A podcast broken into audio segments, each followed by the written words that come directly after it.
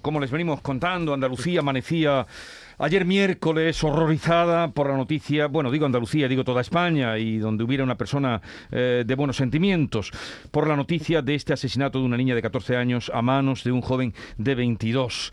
Vamos a saludar a Rocío Ruiz, consejera de Igualdad, Políticas Sociales y Conciliación de la Junta de Andalucía. Consejera, buenos días. Hola, muy buenos días.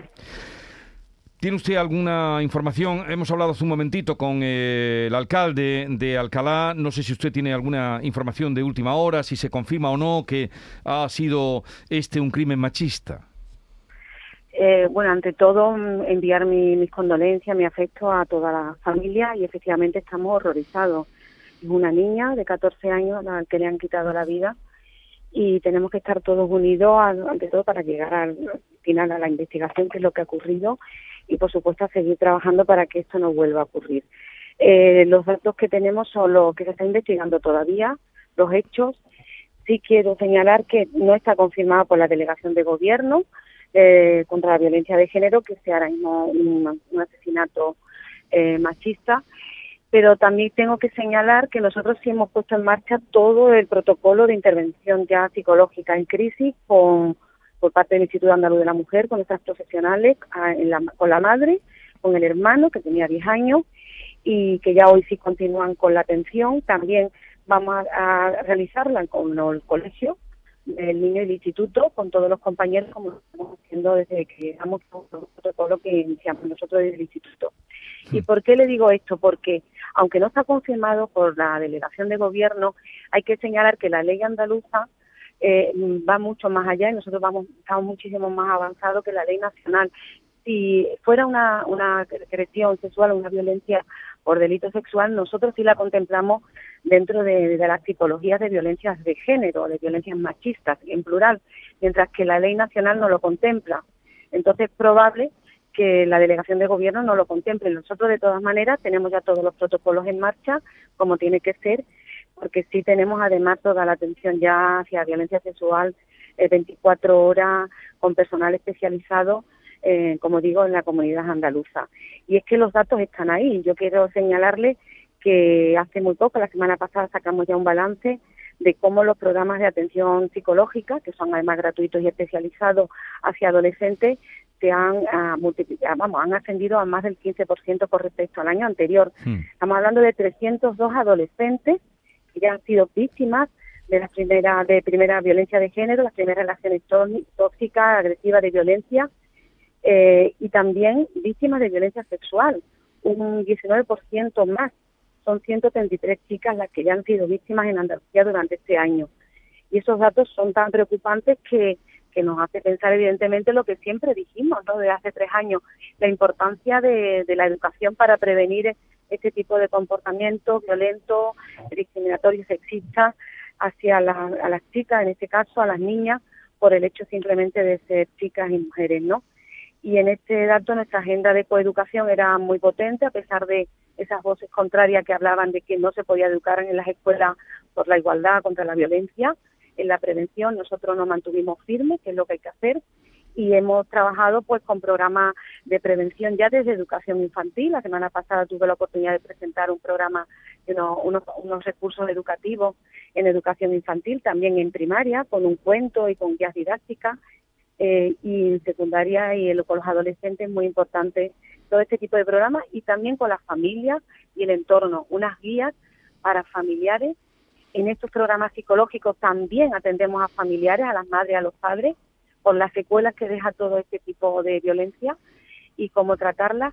Es muy importante, y aquí hago un llamamiento, esto si me permite, para que todas las familias eh, se, informen, que acudan a nuestro Instituto de Andaluz, a los Centros de Información de la Mujer, en todas las sedes, eh, para o que llamen al teléfono 900-200-999 y que se informen si notan señales en la familia, en sus niñas, de, bueno, señales de alarma, como cambios de conducta, de comportamiento, de forma de vestir, aislamiento, pueden ser señal de que están viviendo una relación tóxica, violenta y que mm, son los primeros pasos hacia la violencia de género y posibles buenos asesinatos incluso, como ya sabemos, y también para prevenir situaciones de violencia sexual y que, se adapten. Es muy importante trabajar con los chicos, también en una educación afectiva o emocional y sexual, y controlar las redes sociales.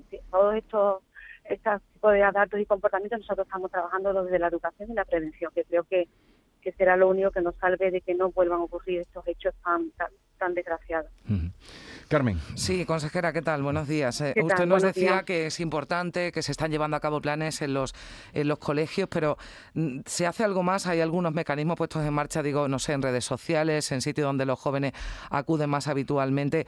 Digo, para llegar tanto a las víctimas como a los agresores, ¿no? Porque estamos comprobando que no solo las víctimas de la violencia, de la violencia de género, de la violencia sexual, son eh, chicas jóvenes, como este caso de Alcalá de la Real, sino que los propios agresores también son, bueno, pues jóvenes menores, eh, el caso de, Zaragoza, ¿no? Por ejemplo, hoy que hay dos detenidos, uno de ellos de 16 años por, por una mm. agresión sexual, el caso este de Alcalá Real, porque estamos hablando de un chico de 22 años, muy joven también, mm. ¿se hace algo para, eh, no sé si determinar, para detectar esa conducta, tanto que se está sufriendo violencia machista como que se puede eh, cometer algún tipo de acto de, de esta naturaleza?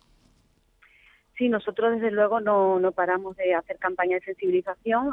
Ahora estamos lanzando en redes, en los, medios donde se mueven los, chicos y las chicas, la campaña Lo paras o lo pasas, también contra el ciberacoso, la violencia en las redes, que es algo que también, digamos, multiplica todos estos efectos. Las redes sociales multiplica evidentemente lo que estamos viendo, esos, esos mensajes hipersexualizados, ese acoso hacia las chicas. Vimos el caso también desgraciado de de la chica de Jaén eh, hasta extremos insostenibles, ¿no? que para muchos acaban con su vida. Esa es una realidad que se está produciendo, pero básicamente, insisto, no solamente en las campañas, tenemos los puntos violeta en todos los eventos donde hay muchísimos chicos y adolescentes, de conciertos, de centros donde se concentran, donde se informan de situaciones de riesgo que pueden prevenir y pueden denunciar con rapidez hay cada vez más formación, más concienciación, como digo, pero es cierto que hay un hecho que no se ha controlado. Afortunadamente ya nuestra ley recientemente aprobada, Ley de Infancia y Adolescencia, hay un capítulo que no se contemplaba antes, que es el de la competencia digital, el de los riesgos y las adicciones, el de la ciberviolencia en las redes que muchas veces se produce por eso, porque estamos tenemos los datos. Hoy en día tienen acceso a todas las páginas que podemos imaginar los chicos y las chicas se educan en la educación sexual a través de la pornografía y empiezan a los nueve años. Ese tipo de, mensaje que se lanza, ese tipo de educación, pues promueven esas relaciones tóxicas de dominación de poder, donde las niñas evidentemente son objetos que ellos no, no, entienden que pueden usar, tirar, incluso asesinar. Esa es la realidad que ahora estamos cosechando de no haber trabajado con anticipación, con leyes, normativas y campañas y formación y prevención desde la educación. Nosotros estamos tomando carta en el asunto, como digo, desde hace tres años. Nos mantuvimos firmes en una, eh, en una agenda coeducativa, sobre todo trabajando con los chicos en esa educación afectiva y emocional muy potente, que lo hemos hecho desde infantil hasta secundaria, hasta todos los niveles educativos. Y hay que hacerlo con las familias, porque si no lo pueden hacer solamente los, los, evidentemente la educación, sino desde la familia todas las guías didácticas que lanzamos están también dedicadas a, a la familia para que ellos desde casa trabajen todo ese tipo de, competencias. Sí, eh, consejera, me gustaría preguntarle también por otro asunto, porque en Córdoba hubo un caso esta semana y ayer conocíamos otro gravísimo de maltrato de un bebé en, Málaga con sarna, con malnutrición. Eh, ¿Puede decirnos algo? Me imagino que ya está actuando, ¿no? La Junta de Andalucía. Claro, estamos actuando como siempre. Eh, la realidad que nosotros manejamos en los servicios de prevención de menores eh, es una realidad que muchas personas piensan. Yo creo que no la no son conscientes de que existen esas barbaridades.